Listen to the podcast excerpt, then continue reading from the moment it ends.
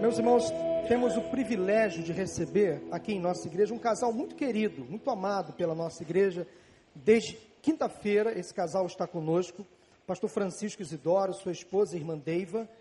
Eles são pastores lá em Nova York, na Igreja Batista Brasileira em Nova York, a Family Church.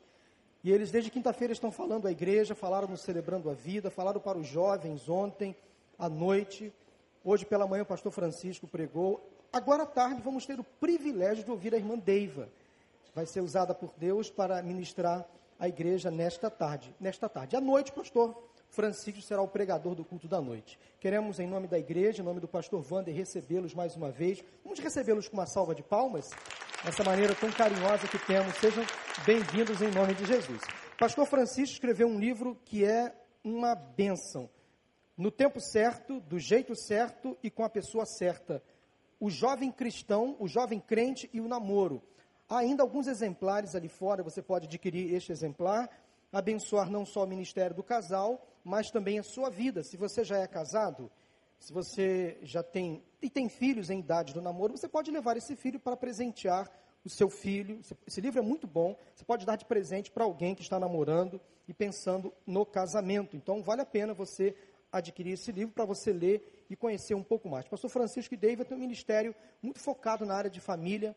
É um casal que ama o ministério com famílias e, sem dúvida alguma, nesta tarde seremos mais uma vez abençoados. Pastor Francisco, dê uma saudação à igreja. Eu sei que há várias pessoas aí, ex-ovelhas, amigos, que estão prestigiando vocês nesta tarde. Boa tarde. Estão sentindo frio? Então, então são convidados em Nova York em janeiro dezembro, janeiro, fevereiro, março e abril e maio. Lá vocês vão conhecer um frio muito interessante. Deus abençoe vocês que vieram agora nesse culto. Quero aproveitar esse momento só agradecer a Deus o privilégio de estar aqui e algumas pessoas amigas e de família estão aqui nesse culto nessa hora.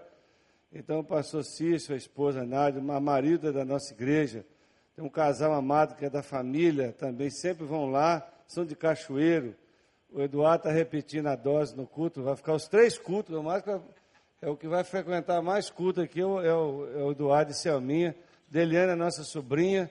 Então, é um privilégio estar com vocês nessa noite. A minha esposa, que vai ministrar a palavra nesse instante, a nossa igreja não deixa ela pregar muito, porque ela sabe fazer outras coisas, eu só sei pregar mais ou menos. Então, se ela pregar muitas vezes, eu fico sem atividade na igreja.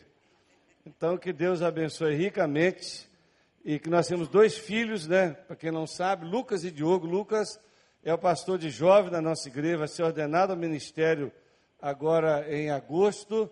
E, são, e o Diogo, que também é uma benção da nossa igreja na área de música. Todos dois estão casados, como eu falei hoje pela manhã.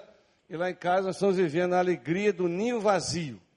Isso quer dizer, não tem ninguém para perturbar nós dois mais.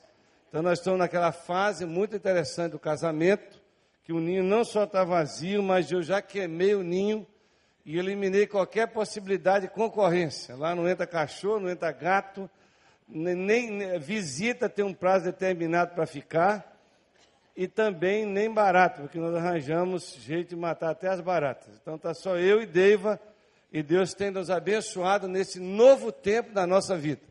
Então se você vai chegar esse dia ou já chegou, louve a Deus porque é uma fase maravilhosa da nossa vida. Vamos orar ao Senhor mais uma vez. Pai, nós te louvamos pela grande oportunidade e privilégio que temos de estarmos juntos aqui nessa noite. Ó oh Deus, nós te louvamos porque o Senhor já está presente aqui, porque o Senhor está em nós. Então abençoa agora a palavra que será ministrada, abençoe a Deva naquilo que o Senhor já colocou no coração dela, para que também chegue até os nossos corações, a nossa mente, e, e mude a nossa vida. Nós te pedimos isso no nome de Jesus. Amém.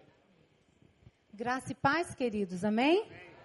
É um privilégio realmente poder estar aqui com vocês nessa tarde, onde mais uma vez o nome de Deus está sendo honrado, glorificado como igreja, porque na verdade culto é festa e celebração daquilo que a gente viveu durante a semana na presença do Senhor. E no domingo, então, a gente celebra como igreja. Todas as apresentações já foram feitas.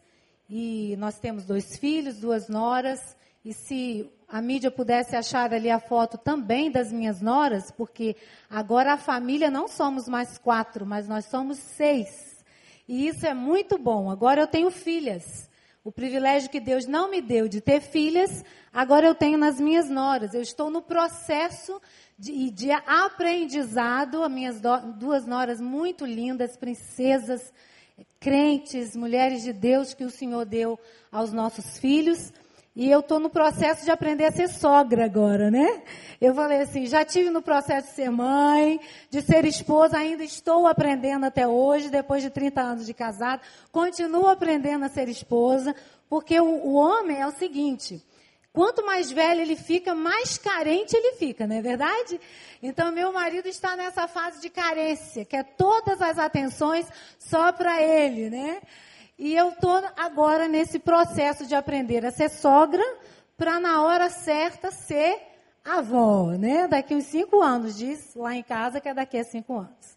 Mas nós vamos abrir agora as nossas Bíblias no Salmo 145. Eu gostaria de ler alguns versos desse texto. Salmos de número 145. Vamos juntos então, eu estarei lendo, vocês podem acompanhar a leitura. Eu te exaltarei, Deus meu e Rei meu. Bendirei o teu nome para todo sempre. Todos os dias te bendirei e louvarei o teu nome para todo sempre. Grande é o Senhor e digno de ser louvado. Sua grandeza não tem limites. Uma geração contará a outra a grandiosidade dos teus feitos eles anunciarão os teus atos poderosos, proclamarão o glorioso esplendor da tua majestade.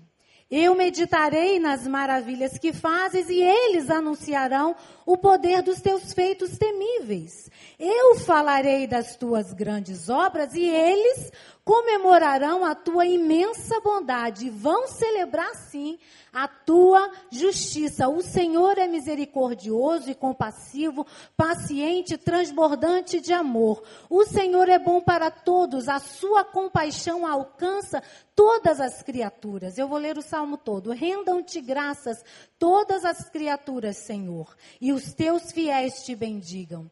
Eles anunciarão a glória do teu reino e falarão do teu poder, para que todos saibam dos teus feitos poderosos e do glorioso esplendor do teu reino.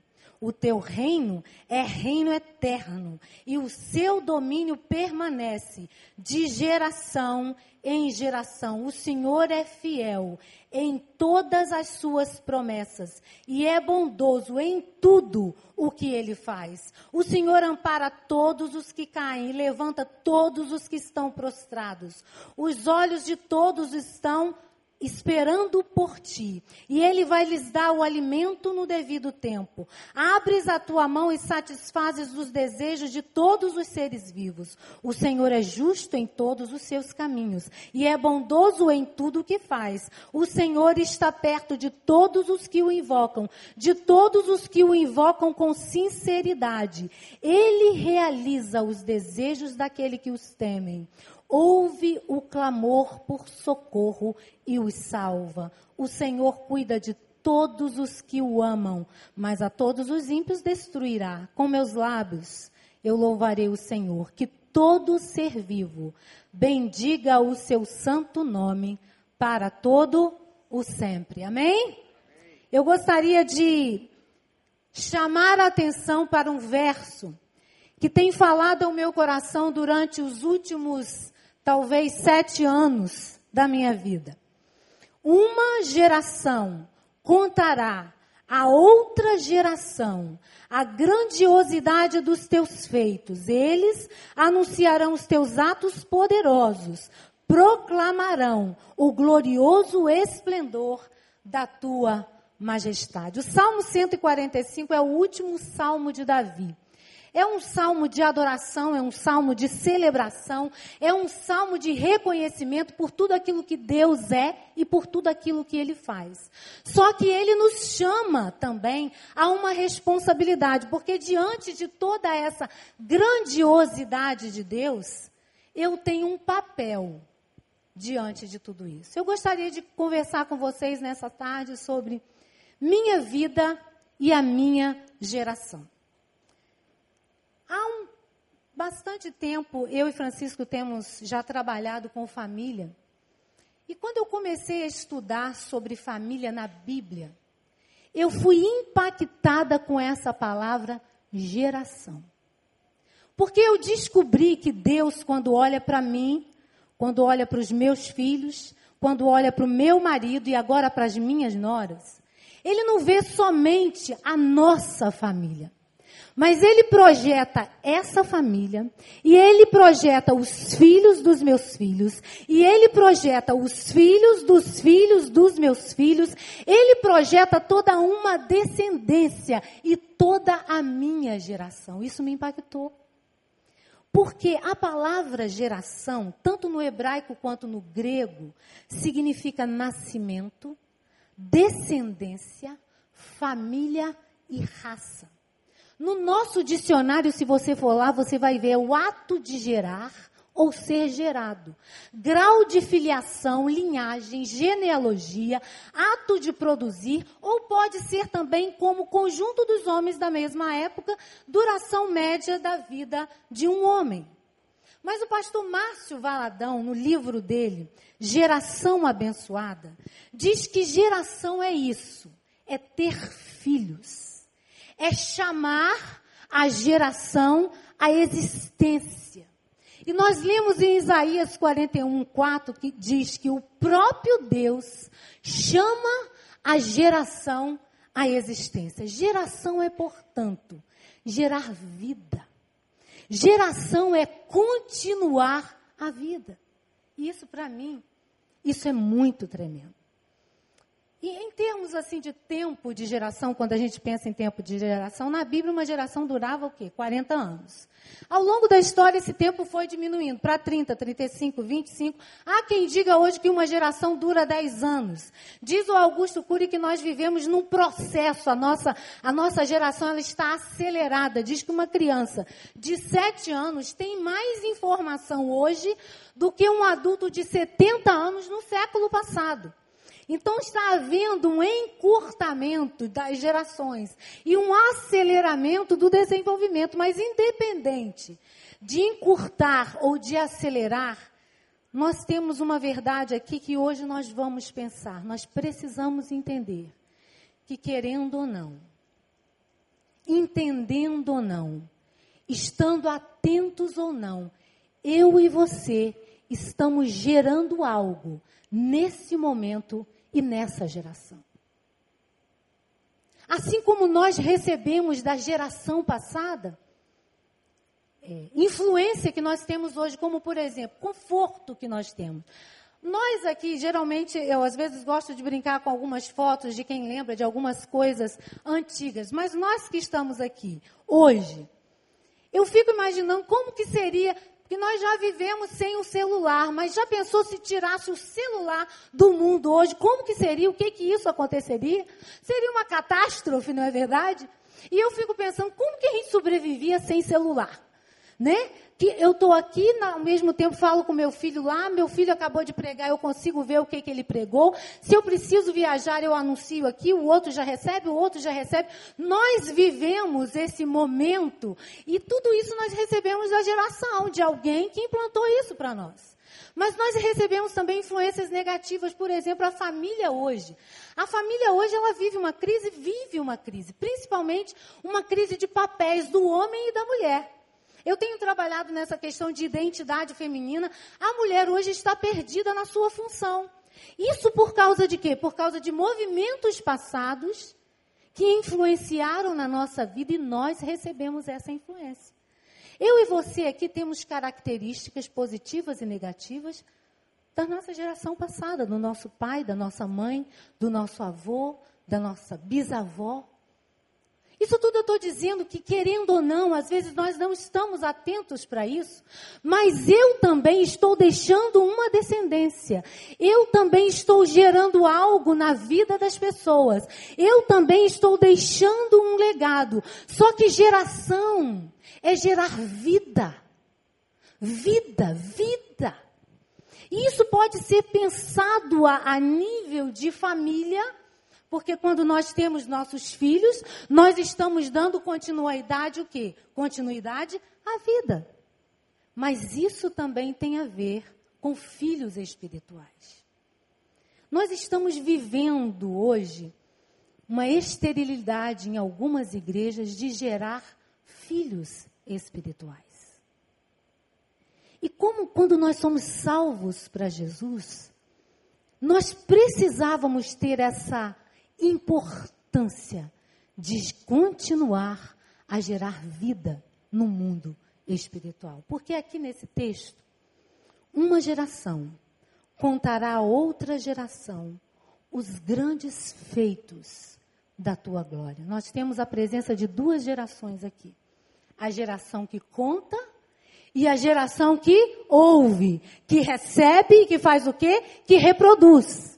Mas para existir a geração que recebe, tem que existir o quê? A geração que conta, mas conta o quê? O que que como geração de Deus, nós somos chamados para contar.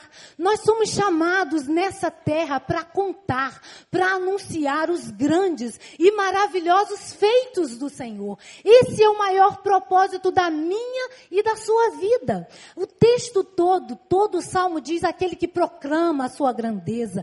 Temos que proclamar seu esplendor, sua bondade, a sua justiça, sua misericórdia e paciência, seu carinho, sua compaixão compaixão, o seu cuidado, o seu amor, o seu suprimento diário. Isso é maravilhoso e com o propósito de quê? Por que, que nós temos que contar esses feitos do Senhor? Com o propósito de fazer conhecidos feitos do Senhor, a fim de que a geração que ouve possa assimilar, possa crer, possa proclamar e através dela a próxima geração experimentar os mesmos feitos do Senhor. Isso aqui tem impactado minha vida. Eu não sei se a gente vai ficando mais velho e a gente vai avaliando a nossa vida, nosso estilo de vida. E eu tenho pedido a Deus que eu quero viver, se eu viver, eu sempre coloco mais tempo, 40 anos, 50 anos. Eu quero viver para gerar e impactar a vida de todas as pessoas que estiverem comigo. Eu tenho pedido a Deus para ser é, Jesus na vida das pessoas. Porque parece que nós vivemos uma superficialidade de tantas coisas e parece que muitos de nós não estamos atentos que podemos cair o risco de viver uma existência superficial, mesmo conhecendo o grande Senhor, aquele que só Ele faz maravilhas. E eu tenho pedido a Deus que aquele versículo seja verdade que as mulheres mais velhas, eu não gosto muito dos mais velhos, vamos colocar aqui as mulheres maduras, ensine as mulheres mais novas a amarem seus maridos, a serem boas donas de casa. E por aí vai a sequência do que a gente tem que ensinar. Queridos, nós fomos chamados nessa geração para ser a geração que conta. E eu gostaria de compartilhar com vocês algumas verdades sobre essa palavra geração. E que essas verdades que impactaram a minha vida possam impactar a sua vida nessa tarde. E que possa trazer a você um mover de Deus. De sair, talvez, de um comodismo geracional, mas que possa mover você de tal forma a que você entenda o seu papel nessa geração que hoje eu e você estamos vivendo. Primeira verdade que eu gostaria de compartilhar com vocês nessa tarde. Todos nós somos geração de Deus. Todos, independente da raça, da tribo, do status que temos, da cultura, do background, daquilo que estudamos ou que não estudamos, ou se moramos na China ou no Japão. Toda a humanidade é geração de Deus, isso é tremendo. Lucas 3,38 diz assim: no final da genealogia de Jesus, Cainã, filho de Enos, gerado de Enos, Enos, gerado de Sete, e este filho de Adão. E Adão, gerado de Deus. Todos nós aqui temos este mesmo final de genealogia. Deiva, filho de Ademir e Dalva, e vai, e vai, e vai, gerado de Adão, de Adão e Adão gerado de Deus. Todos nós, a humanidade, mesmo que ela não esteja percebida, todos os homens de todas as raças, tribos, línguas e nações, é todos nós somos geração de Deus em nós. Todas as pessoas pulsa o que o sopro do Criador. Todos nós temos o DNA de Deus. Mesmo aqueles que não creem, mesmo aqueles que não se apercebem, todos nós somos gerados em Deus. Mesmo, e aí, quando nós nos encontramos com Jesus, nós somos geração de Deus duas vezes. Nós somos gerados em Jesus e nós somos gerados em Deus através da criação. Mas a segunda verdade é que Deus é Senhor de todas as gerações. Deus é Senhor das gerações. Esse texto que nós lemos diz assim: o teu reino é reino eterno e o teu domínio permanece de geração em geração. Deixa eu falar aqui uma coisa. Deus é Senhor de todas as gerações. Tu, Senhor, permaneces eternamente e o teu trono subsiste de geração em geração. Quão grandes são, Senhor, os teus sinais e quão poderosos as suas maravilhas. O seu reino é um reino sempiterno e o seu domínio de geração em geração. Mas tu, Senhor, permanecerás para sempre. A tua memória de geração em geração. Para sempre, ó Senhor, a tua palavra permanece no céu e a tua fidelidade dura de geração geração em geração. Deus é Senhor das gerações. Ele é soberano sobre todas as coisas. Por que, que eu estou dizendo isso? Porque às vezes nós falamos, estamos com muita crise. É muita crise, é muito problema. Mas Deus continua sendo o Senhor dessa geração. Se nós fizéssemos aqui, eu não vou fazer isso, quantos têm mais de 60 anos? Quantos têm menos de 61? A gente ia ver aqui o quê? Gerações de todas as idades. Meu marido, por exemplo, é da geração dos baby boomers. Né, amor? Geração que nasceu entre 46 e 64. Eu sou parte da geração X. E aí, como ele disse nessa manhã, tem a geração Z, tem a Y, e agora a mais nova é a geração Alfa. Não importa. Por que, que eu estou dizendo isso? Porque quando você estuda sobre essas gerações, eles sempre falam dos desafios e das características de cada geração. Mas independente de todos os desafios que essas gerações viveram, eu e você estamos aqui nessa tarde. Fomos alcançados pela graça de Jesus. Fomos alcançados pelo Senhor, independente de todos os desafios que a minha e a sua geração tem vivido. Por quê? Porque a fidelidade do Senhor, a palavra do Senhor, o seu domínio, o seu reino e a sua salvação vão permanecer de geração a geração. Não importa o que vai acontecer, mas Deus vai continuar sendo Senhor das gerações. Mas aí tem mais uma coisa, porque o negócio vai só apertando para o nosso lado.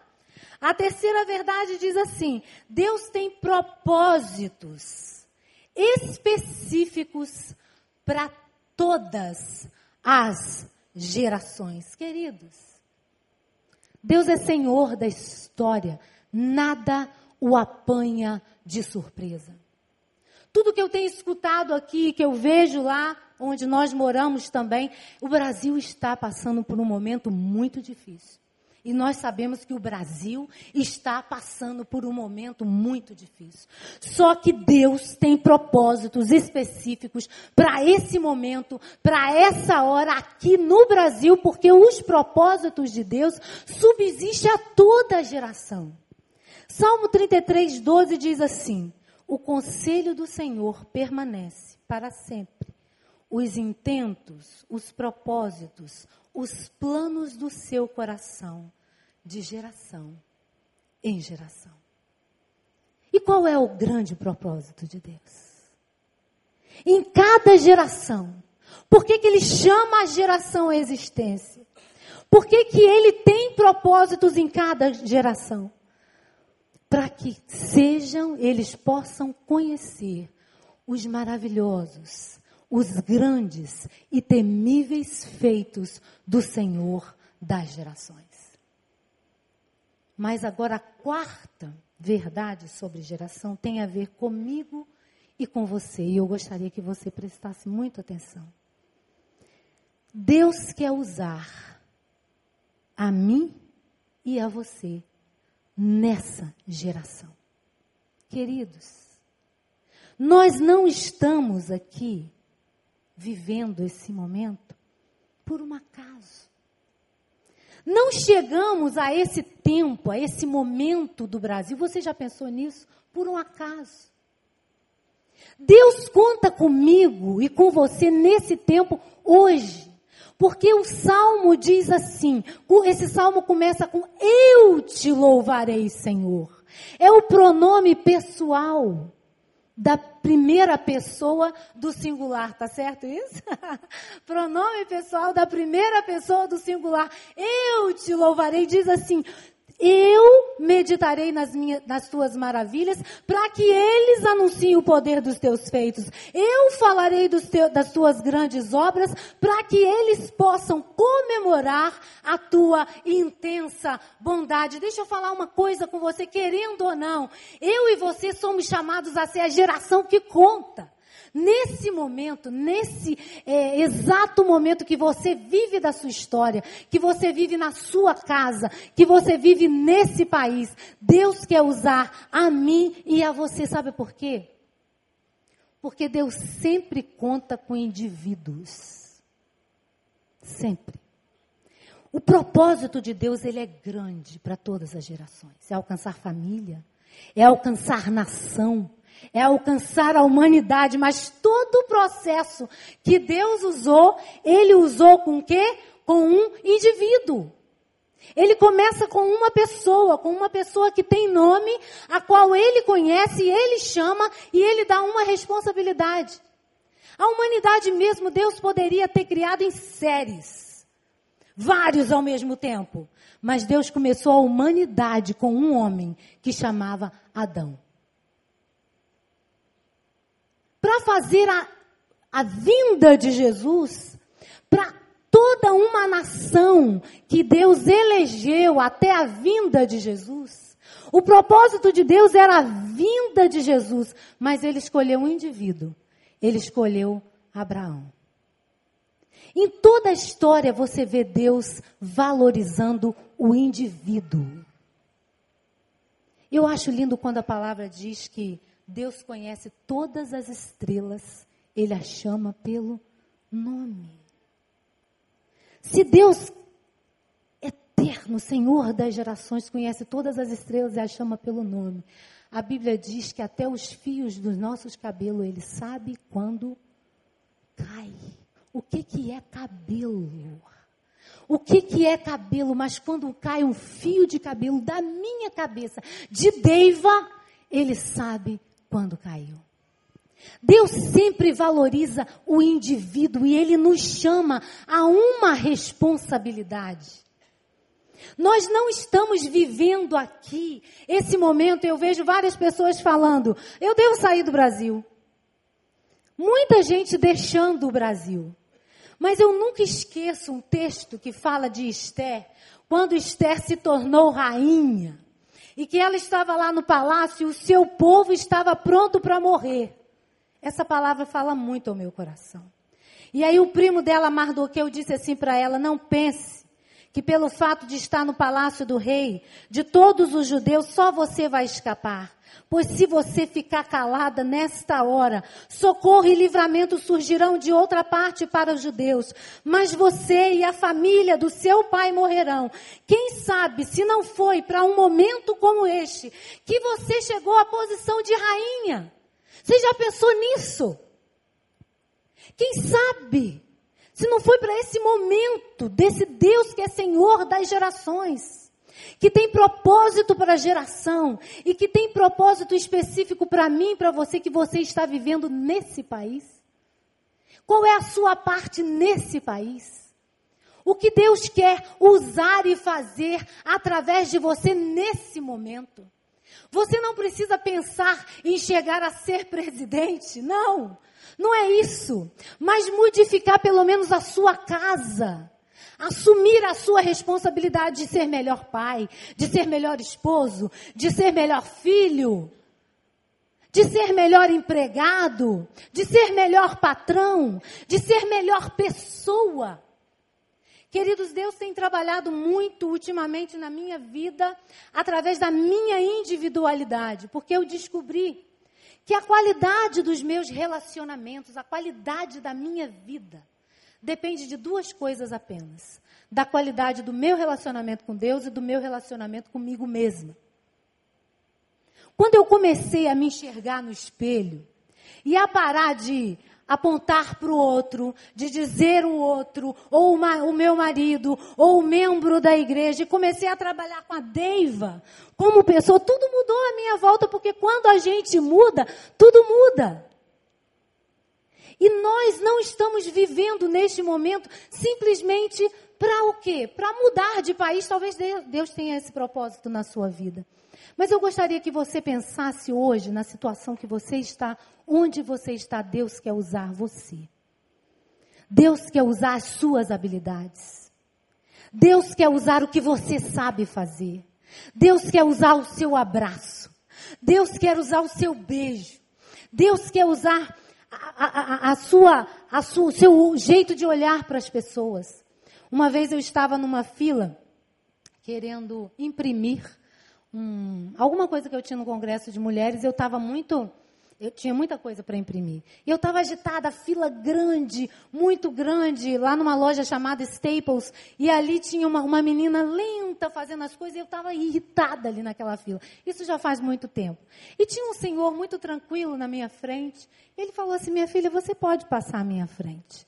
Aí ele olhou assim para mim e falou assim: Você sabia que talvez essas pessoas aqui nunca mais encontrem com você? E eu decidi fazer diferença onde eu estou.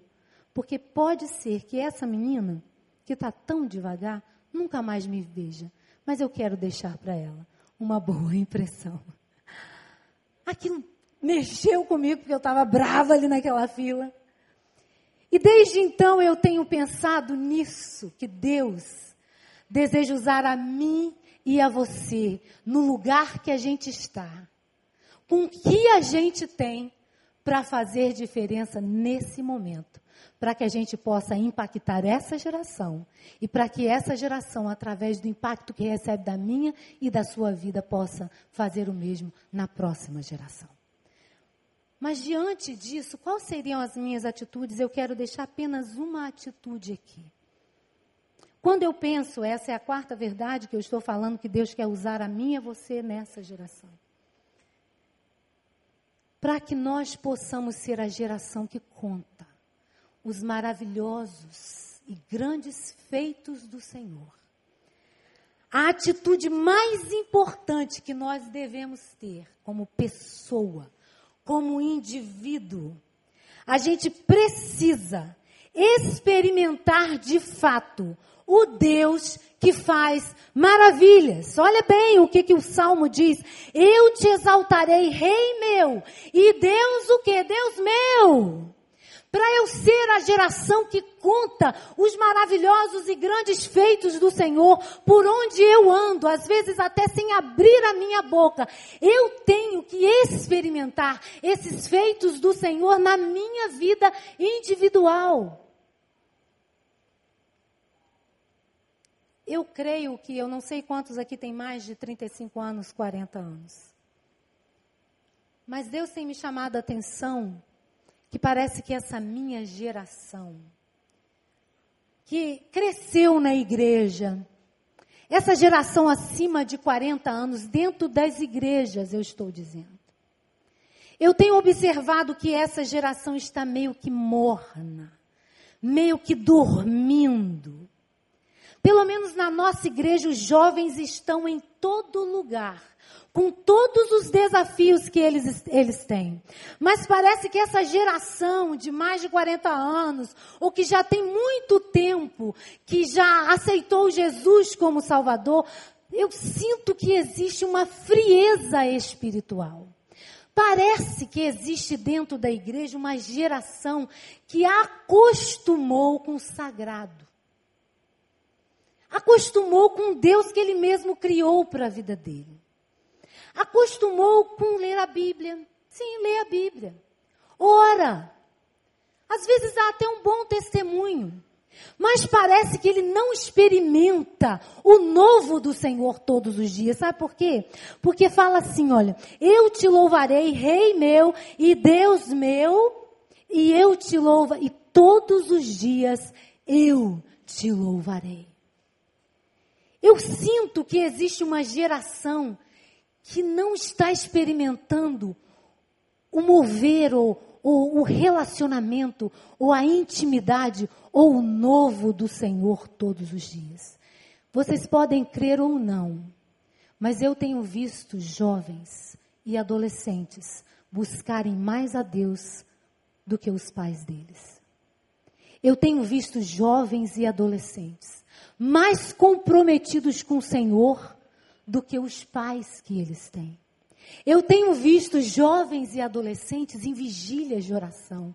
Eu tenho visto jovens e adolescentes buscando cura para os seus problemas. Eu tenho visto jovens e adolescentes com uma sede do Senhor que às vezes eu penso, pastor, que a minha geração não está tendo. Para que eu possa ser uma geração que conta os feitos do Senhor, eu preciso experimentar, porque a gente não passa aquilo que a gente não tem. Queridos, eu, eu, eu ouço falar aqui no Rio, eu ouvi muito falar assim: nossa, a juventude está demais. Deixa eu falar uma coisa com vocês. Essa juventude hoje está precisando de exemplos. Essa juventude de hoje está em busca de modelos. E nós temos aprendido que nós falamos muito mais com a nossa vida do que com aquilo que a gente prega. Esses meninos estão cansados de discursos vazios, de hipocrisia, porque o Brasil está cheio disso, de gente que promete e não faz. Mas dentro de casa e dentro da igreja, eles teriam que ter pessoas que fossem exemplo, modelo. E quando eu digo ser exemplo, eu não digo ser perfeito, não. Mas sabe, quando eu digo ser exemplo, eu estou dizendo que, apesar das nossas lutas, das nossas limitações, dificuldades, nós temos algo para contar de tudo que Deus fez. Nós podemos ser exemplo de perdão. Porque temos experimentado o perdão de Deus nas nossas vidas. A gente pode ser exemplo de caráter transformado. Porque a gente já experimentou, eh, já viveu falhas, a gente assume as nossas falhas, mas a gente tem celebrado a recuperação dessas falhas. Nós podemos ser exemplo disso. Não podemos ter vergonha e nem medo de contar e expor aquilo que nós já vencemos. Eu gostaria de falar um pouco aqui sobre isso, porque eu trabalhei com jovens mais de 12 anos. E às vezes a gente tem, os pais têm dificuldade de expor aquilo que eles já foram. Não tenham medo de expor. Mas a gente só pode mostrar os feitos do Senhor quando a gente conta os milagres que Ele fez na minha e na sua vida. Muitas vezes a geração mais velha só tem dedo crítico para a geração mais nova, mas esquece do que eles já foram no passado. E essa geração mais nova, eu posso te dizer com toda sinceridade, eles não estão precisando de críticas, eles estão precisando de exemplo de transformação. E eles contam comigo e eles contam com você. Nós podemos ser exemplo de família que já passou por um milagre de restauração, de cura. Nós podemos ser exemplo de pais ou de geração que conta de pessoas que intercedem, de verdadeiros intercessores. Nós podemos ser exemplo de pessoas que amam, como meu marido contou aqui nessa manhã. Queridos, Deus quer usar a mim e a você nessa geração. Mas nós precisamos experimentar na vida, no dia a dia, na intimidade do secreto. Quantos aqui de vocês têm o secreto com Deus todos os dias? É lá no secreto que Jesus fala assim: olha, fecha a porta e ora a teu pai que está em secreto, e ele vai te recompensar. Nós somos conhecidos como a geração que corre, que não tem tempo. Mal, mal nós temos tempo de orar quando acordamos. Nós, para experimentarmos os feitos do Senhor, nós temos que experimentar é na intimidade, é relacionamento profundo. E é lá no secreto que a gente é transformado, é lá no secreto que a gente é confrontado, é lá no secreto que a gente experimenta os melhores e maiores milagres do Senhor. Como geração dessa época, nós tínhamos que voltar à intimidade com o Senhor. Nós tínhamos que voltar a buscar o Senhor com vontade, de ter coisa nova para contar todo dia. Deus quer usar a mim e a você nessa geração.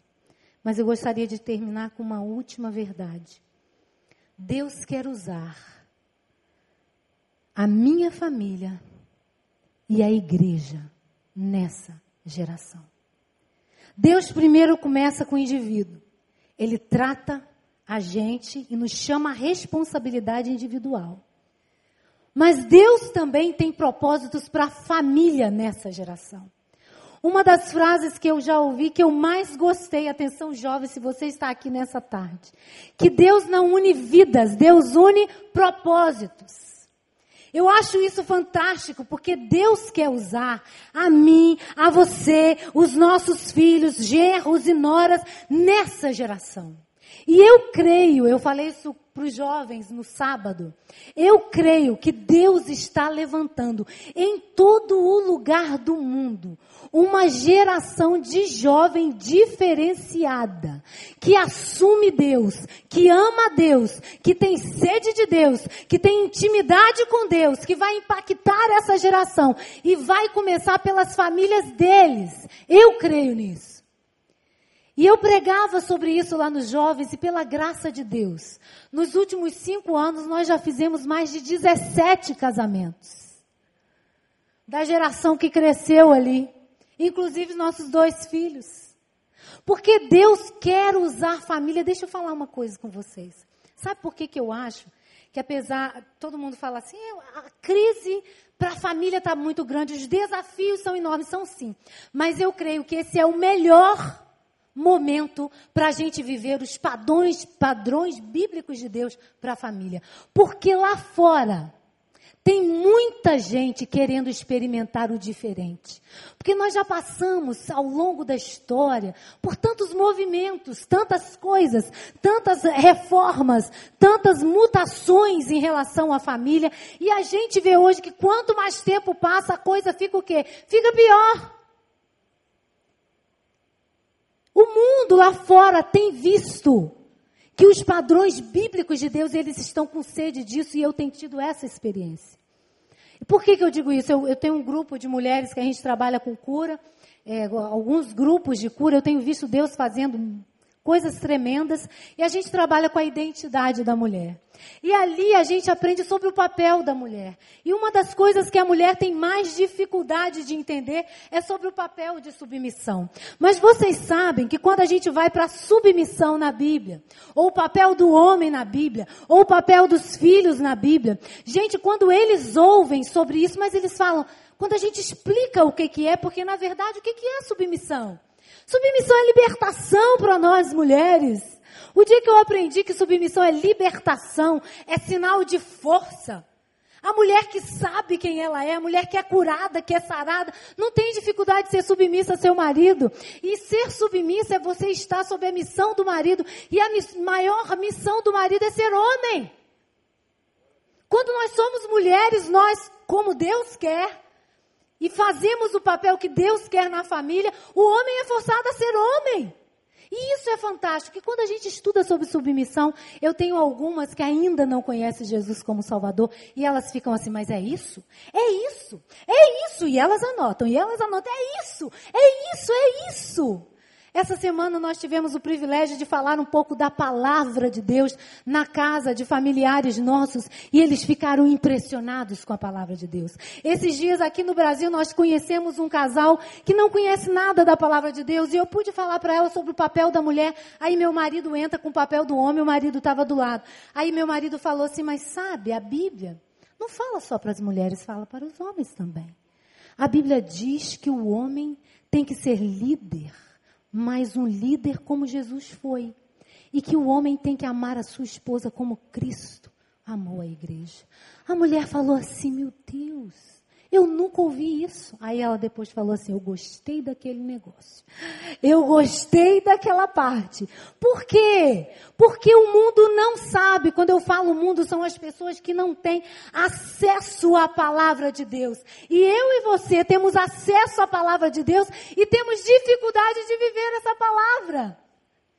Mas esse é o tempo que Deus quer usar a minha e a sua família como exemplo de feitos maravilhosos do Senhor, para a gente impactar essa geração e a, a fim de que a próxima geração continue sendo impactada pelos grandes e maravilhosos feitos do Senhor.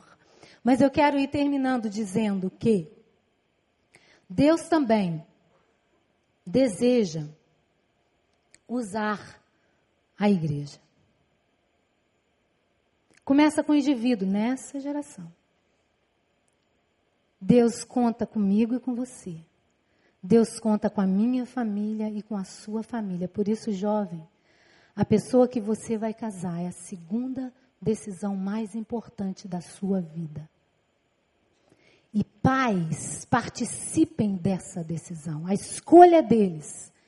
Mas nós temos o poder da intercessão para que eles acertem nessa escolha. Sabe por quê? Porque os nossos filhos vão continuar a nossa geração, a nossa descendência. Por isso que Deus conta com a família, porque sem família não tem também o quê? A próxima geração. Por mais que queiram acabar com família, isso nunca vai acontecer. Porque se acaba com a família, acaba com a próxima geração. Mas em último lugar, Deus quer usar a igreja nessa geração. Como povo de Deus, como igreja, Deus quer gerar filhos espirituais. Começa na nossa casa, mas vai para o nosso trabalho, vai para os nossos vizinhos. A palavra diz assim: Mas vocês, igreja, são a geração escolhida os sacerdotes do rei, o povo que pertence a ele, para anunciar os atos poderosos de Deus, que o chamou da escuridão para a sua maravilhosa luz. Igreja! A gente tem que acordar, Deus quer nos usar e impactar essa geração. Quando eu falo essa geração, não estou falando algo longe. É o vizinho, é o amigo, é a pessoa que eu é, compro pão todos os dias. Você já pensou nisso? Que um sorriso seu, uma bênção sua, uma palavra sua, pode impactar completamente aquela vida. O sorriso, a gratidão, a alegria. Deus quer usar a igreja, Deus conta com a igreja. Eu ouvi uma mensagem do, do nosso secretário da Junta de Missões Mundiais, na conferência para pastores na Flórida. Ele disse o seguinte: que nós somos também uma geração privilegiada. Os desafios são imensos. Crise por todo lado. Crise de liderança não é só aqui, não, é em todo mundo. Mas nós também somos uma geração privilegiada. Por quê? Porque ele diz que todo esse acesso que a gente tem à globalização, toda essa mídia, todo esse acesso tecnológico que a gente tem, ele disse que nós podemos ser a geração que vai alcançar todas as raças, todas as tribos e todas as nações, a fim de que Jesus seja conhecido e assim ele possa voltar. Você já pensou o que, é isso?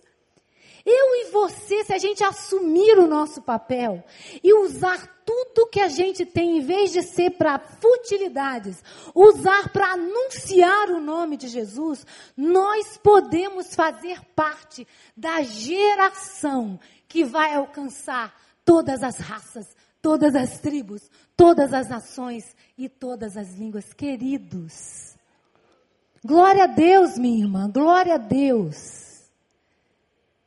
Nós não estamos vivendo nesse momento por um acaso. Deus quer usar a minha vida, Deus quer usar a sua vida. Deus quer usar a sua família. Invista na sua família. Invista nos seus filhos. Ganhe-os para Jesus. Deus quer usar a sua igreja, essa igreja. Quer usar você, que é igreja lá fora para mudar de alguma forma essa geração e para contar os maravilhosos e grandes feitos do Senhor, a fim de que essa geração receba e passe para a próxima geração. Que Deus abençoe a mim, que Deus abençoe você. Que nós rejeitemos o que aconteceu com a segunda geração depois de Josué depois que toda aquela geração foi reunida aos seus antepassados, surgiu uma nova geração que não conhecia o Senhor. Que Deus nos livre disso. Que você saia daqui nessa tarde, pensando que tudo que você tem, tudo que você é, tem um único propósito de você fazer, de anunciar os grandes e maravilhosos feitos do Senhor na sua vida e impactar outras vidas, para que o nome de Jesus continue sendo anunciado e Deus continue sendo exaltado e glorificado de geração em geração. Amém? Amém. Que Deus nos abençoe. Parabéns, Deiva. Deus abençoe. A gente do seminário, brincadeira de seminarista, a gente diz o seguinte: que mulher não prega, mulher dá palestra. É brincadeira maldosa de seminarista. Mas nesta tarde ouvimos uma grande pregação. Vinda do Evangelho de Cristo Jesus, da palavra de Deus, para nos abençoar. Enquanto David estava pregando sobre geração, eu estava querendo ser esta geração. Eu quero ser esta geração que conte a outra geração os feitos do Senhor. Eu queria que você também saísse daqui hoje com esse mesmo objetivo no seu coração, de ser esta geração capacitada pelo Espírito Santo de Deus para transformar a outras gerações aquilo que Deus tem feito na sua vida. A começar do próximo, do seu familiar. Pais abençoando a vida dos seus filhos, a família abençoando outras famílias, o marido ministrando sobre a vida da esposa, a esposa ministrando sobre a vida do marido nós precisamos ser esta geração, segundo a vontade de Deus. Feche os seus olhos agora. Toda mensagem pregada, Espírito Santo nos leva a tomar algumas decisões, algumas atitudes. Que tipo de compromisso você hoje, nesta tarde, pode e deve fazer com o Senhor? Pense nisso. Que tipo de aplicação prática esta palavra trouxe à sua vida? Vamos louvar o Senhor com a música que o grupo vai mesmo indicar. Ainda de olhos fechados, Senhor Deus e Pai. Ouvimos uma pregação vinda do Senhor nesta tarde, que trouxe edificação a todos nós. Senhor, obrigado pela vida de David, Francisco, esse casal que tem nos abençoado tremendamente nesses dias. Que eles voltem para a casa cobertos, abençoados pelo Senhor. Que nada falte a eles, a sua casa, a sua igreja também. E todos nós que estamos aqui nesta tarde ouvimos a tua voz, assumindo um compromisso fiel com o Senhor. Leva-nos em paz, em comunhão para os nossos lares e nos dê uma semana de bênçãos e de vitórias. É o que eu oro em nome de Jesus. Amém.